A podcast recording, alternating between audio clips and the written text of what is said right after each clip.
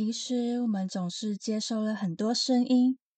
声音可能是我们与他人的重要连接，甚至从别人的口中认识自己，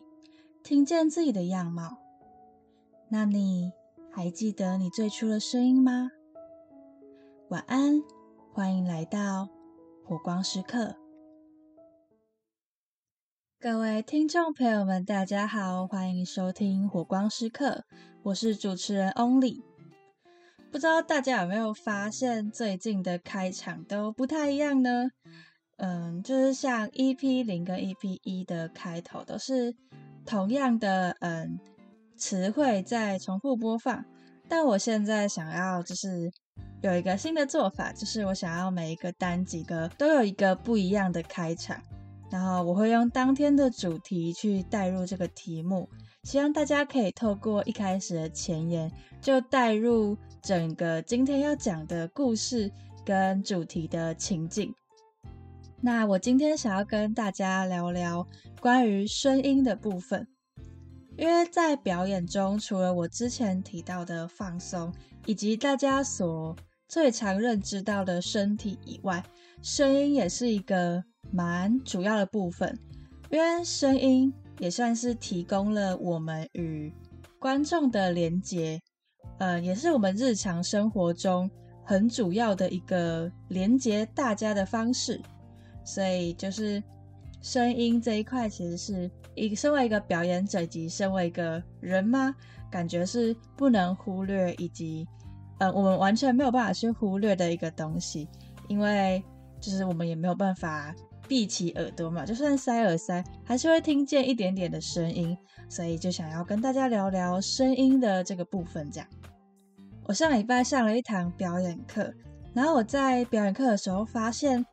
连接这件事情虽然不会被直接说出来，就像我们平常不会无缘无故就说“哎，我跟你有关系哟”这种奇怪的话，但是人与人之间的互动，可能就是从肢体、声音。表情这些东西做连接的，就是我们仿佛用声音以及动作，还有甚至是我们的表情，可能今天我一个微笑，你就知道哦，我今天很开心。或者是当你在第一次认识一个陌生人的时候，你会嗯隐形、无意识的用另外一个人传递给你的表情、肢体语言或者是声音，无意识的去用这些连接。来告诉你一些讯息，像是假如说今天有一个大家都没有上过一堂课，你会选择跟谁坐在一起？我想大家都会选择，就是你心中就是可能有好感，不管他长得什么样子，反正就是跟你有一个隐形的连接吧。就这个连接，我们不会说出来，但是这个就是我们心中其实是都是有一套定义的。像所以，所以声音。我觉得也是一个很重要的部分。某些声音确实就会吸引很多人去关注。有时候它无关表达能力，就只是一个我听到这个声音，我会觉得嗯是舒服的，嗯我是会想要跟他继续聊天聊下去的这种感觉。所以今天想要跟大家聊聊声音产生出来的连结，以及我自己的声音表现经验。还有就是关于我自己声音，我有什么样的想法？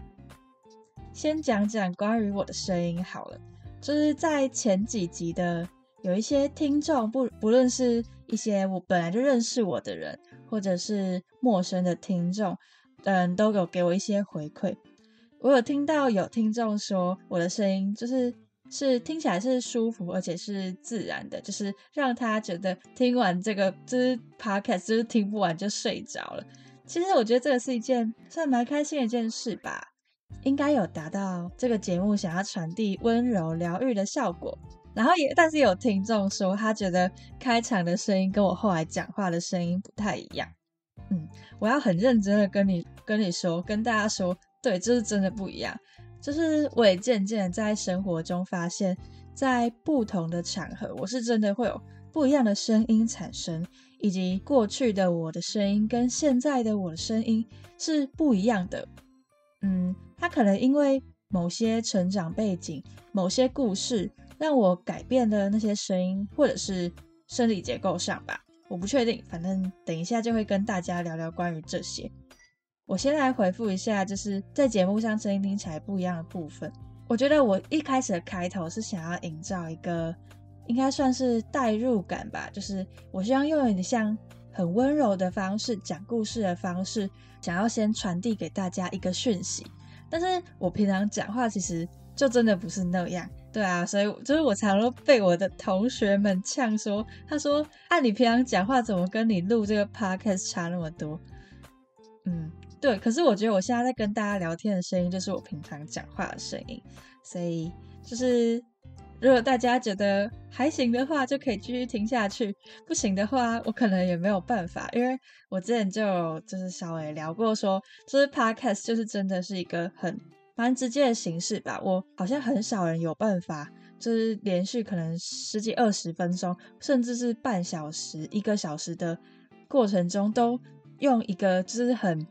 跟自己平常讲话方式很不一样的声音。是我有是故意去装的，是真的会蛮累的，所以我还是想要用现在这个声音跟大家聊天。那就先跟大家聊聊我在表演课上面发现以及嗯有点惊讶的一件事好了。就是我在上个月吧的表演课有上到声音表达部分，然后老师就先用一些方式让我们开发自己的声音，像是很大声的说啊啊啊啊，就是用啊的音阶，嗯，用那个丹田发声，然后去唱出那些很就是比较真实的音，或者是学小婴儿的哭声，或者是学学怎么像小婴儿像小孩一样大叫。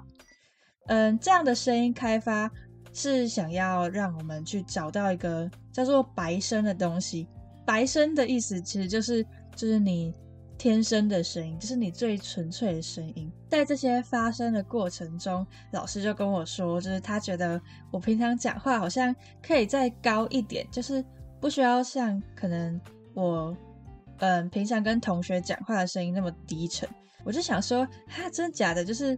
我我我其实也是最近才渐渐的有意识到自己讲话就真的不是那种偏高音的性质，以及哦，我之前高中是唱阿卡贝亚社，阿卡贝亚就是无伴奏的，就是纯人声合唱。就是我在唱阿卡贝亚的时候，也发现自己就是不再是像可能国小的时候，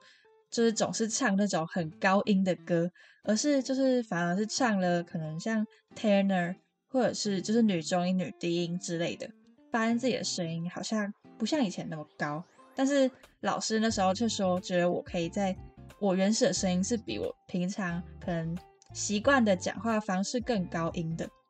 然后他就说，嗯，中国的女生，就是我们这边亚洲的女生，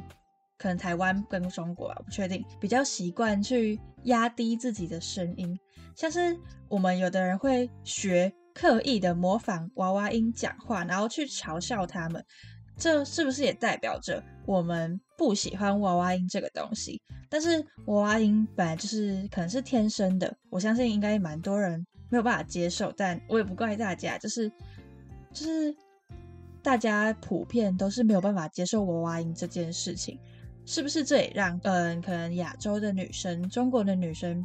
比较习惯于。压低自己的声音讲话，因为太高亢的声音，太像小孩子的声音，会让我们觉得自己是不成熟的吗？就是好像是这样，就是我们好像会因为讲话的声音比较低，就觉得你自己就觉得这个人是比较成熟稳重，而声音过高的时候，就会觉得你很小孩子气。我想，也许这是我就是声音改变的某一个成分吧。就我一直记得，我小时候的声音真的超级无敌高，而且我小时候小小学的时候超级喜欢尖叫，就是不知道不知道干嘛，就是可能吓到一下就会自自然的，就是反应就是尖叫，然后就是那种叫超级大声那种。哦，我小时候我我小的时候也是练演讲比赛练到大的，就是。呃，我是三年级的时候开始练朗读演讲那种，因为那时候我们都要念什么，在讲各位评判老师，在讲老师的时候都要讲的超级高音，然后问好都要问到天上去的那种，就是声音表达都非常的浮夸，而我也不知道我那时候为什么可以做到这件事情，就是我之前也是练演讲跟朗读，练到有点心得，就是就是有得一些名次，所以对我现在其实很困惑，我那时候声音为什么可以这么高？有比过演讲比赛的人都知道，就是用那些声音讲话都一直一直被嘲笑，人家就会说你干嘛讲话讲的这么浮夸，然后声音干嘛那么飙那么高？之我不知道是不是因为这个这个原因，让我开始习惯讲话变得比较。没有那么高音吗？而且我声音也不是特别好听，就是像我之前练演讲比赛的时候，我记得虽然我是可以讲的很高音，可是我真的超级容易破音。然后我更印象深刻是我国小五年级的时候，就是我们的音乐课都会办一个什么全年级的歌唱比赛，然后我那时候自己唱唱一个什么等一个人咖啡那首的那什么等一个人林心怡的那首歌，然后。我真的，我现在听到那首歌，我真的觉得我当时是怎么唱上去，是超级无敌高音。然后，但是我还记得我那时候唱第一次练习的时候，在班上唱，就唱到爆音超多次，然后连老师都已经有点看不下去的那种。对，所以我不知道是不是因为这个经验让我觉得我，因为我的高音很容易破，或者是可能高音没有那么好听，然后也许。没有练得那么好嘛，就是我可能是一个比较不容易破音的人，所以我后来就反而是用一个比较越来越用一个低音的方式去讲话，就是比较习惯于用这个方式去讲话。从这样的经验让我发现，我发现自己后来在。每一次站上舞台的时候，跟平常讲话又会有不一样的样貌。应该说，就是我国小的时候声音超级无敌高，但是后来不知道，就是渐渐的，就是讲话就越来越低，越来越低，就是越来越习惯于用低的声音讲话。但是这个低已经是低，感觉已经是低于大部分的女生讲话的声音，就是普遍人家会说好听的声音好像又比这个再高一点，所以。每次我在站上舞台，要可能是要一个报告，要一个演讲，或者是一个公众的嗯讲话，或是报告跟老师讲话的时候，就会反而又会回到那个有一点高音的声音。但好，我还是没有承认自己，我自己还是觉得自己声音没有很好听。就是我会发现自己会用在不同的场合、不同的地方。还有人生中不一样的阶段，都有不一样的声音呈现。但是是什么原因让这样的声音改变呢？我在想，是过去的演讲比赛的关系吗？还是其实是在追求一个社会主流的声音追求吗？像是我现在有个同学，他的声音真的超级无敌好听，就是那种很主、很很适合去当主播，还有电台 DJ 的声音。就是他的声音就是很清亮，然后他唱歌起来就是那种天使吻过的声音。但我知道，我现在知道我自己觉得再怎么样都不可能变成他那个声音，因为本身的音色就不一样。然后我平常也没有办法，就是用那种声音讲话。所以，嗯，我也是在声音的表现中渐渐的去，嗯，不是妥协，就是。习惯以及接受吧，接受，我觉得是接受自己现在的讲话方式。当然，我会参考，就是像就是老那时候表演老师跟我说，他觉得我平常讲话可以再高一点。但是，呃，我一直觉得自己是用一个错误的方式在讲话，所以就是我可能是用喉咙在发音吧，所以我的喉咙每次讲完，其实我这录完一个 podcast，我喉咙都会超级不舒服的，所以。就是我也一直，我也是在练习用不一样的发音位置讲话，然后试着去用适合自己以及自己可以接受声音去表达，说出这些话，唱一首歌，或者是做一个表演吧。我现在是接受我在不同的场合会用不一样的方式以及声音讲话的，不过我依然会想要去改变，就是嗯。我觉得或许不一定是追求主流，只是想要变成一个有个人特色，但是而且又是忠于最初的自己的那种声音吧。因为就是用白声讲话，其实才是最 nature，然后最会让你觉得最舒适的。不是有时候，有时候说不定我现在用比较低的声音讲话，只是我不想要跳脱舒适圈吧。我觉得在很多的方面，有时候都会不想要跳脱舒适圈。但是当我意识到这件事情的时候，我就想要去改变。所以在声音表现的部分，就暂时这样吧，就是慢慢的去练习，用更适合自己的位置、声音去发音，然后。也是试着在实践过去我所说的，不要那么追求比较，会追求一个主流的心态吧。就是我也想要跟大家分，就是借这个机会跟大家分享，为什么我的 DJ 名字叫做 Only。嗯，我的名字里面有一个唯一的唯，这个这个字是我名字里面我最喜欢的一个字哦。我的名字是我爸用农民历算出来的，我那时候一直觉得这个方式很随便，但是。但是我觉得我的名字就是唯一的“唯”那个字，我很喜欢。或许就是我一直在追求了吧。我希望自己可以成为，嗯，别人心中唯一一个特别的存在吧。就是好像也不用那么的去追求，我要跟别人一样，要跟别人一样好。或许就是现在的我所做到的某些事，也会被别人觉得说，哦，这个已经做得很好了。某些层、某些方面，或许也是大家所希望追求到的一些位置或者是能力吗？我不确定，但我觉得自己不应该在一直的比较，还有一直想要把别人的好融合成自己的，然后变成最好的那种感觉，就是这样，真的会很累。也就是上次所说的，没有办法放松。那大概是这样吧。就是我也希望大家都可以坦然的接受自己现在的声音，然后如果你对现在自己的声音不满意的时候，你就可以问自己说：为什么我对这样的声音不满意？是因为它不是主流，还是有人批评你的声音不好听，还是你自己心里觉得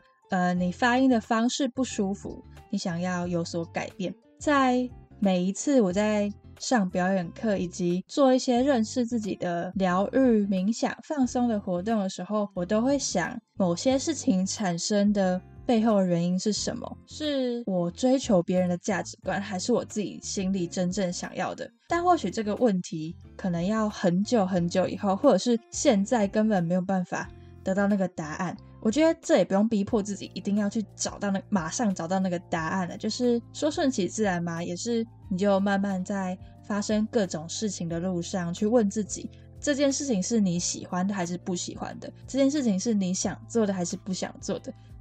以及过滤掉你自己心中你觉得不重要的成分，留下你觉得重要的成分，然后渐渐的把它们融合在一起。我想就会成为你独一无二的样子吧。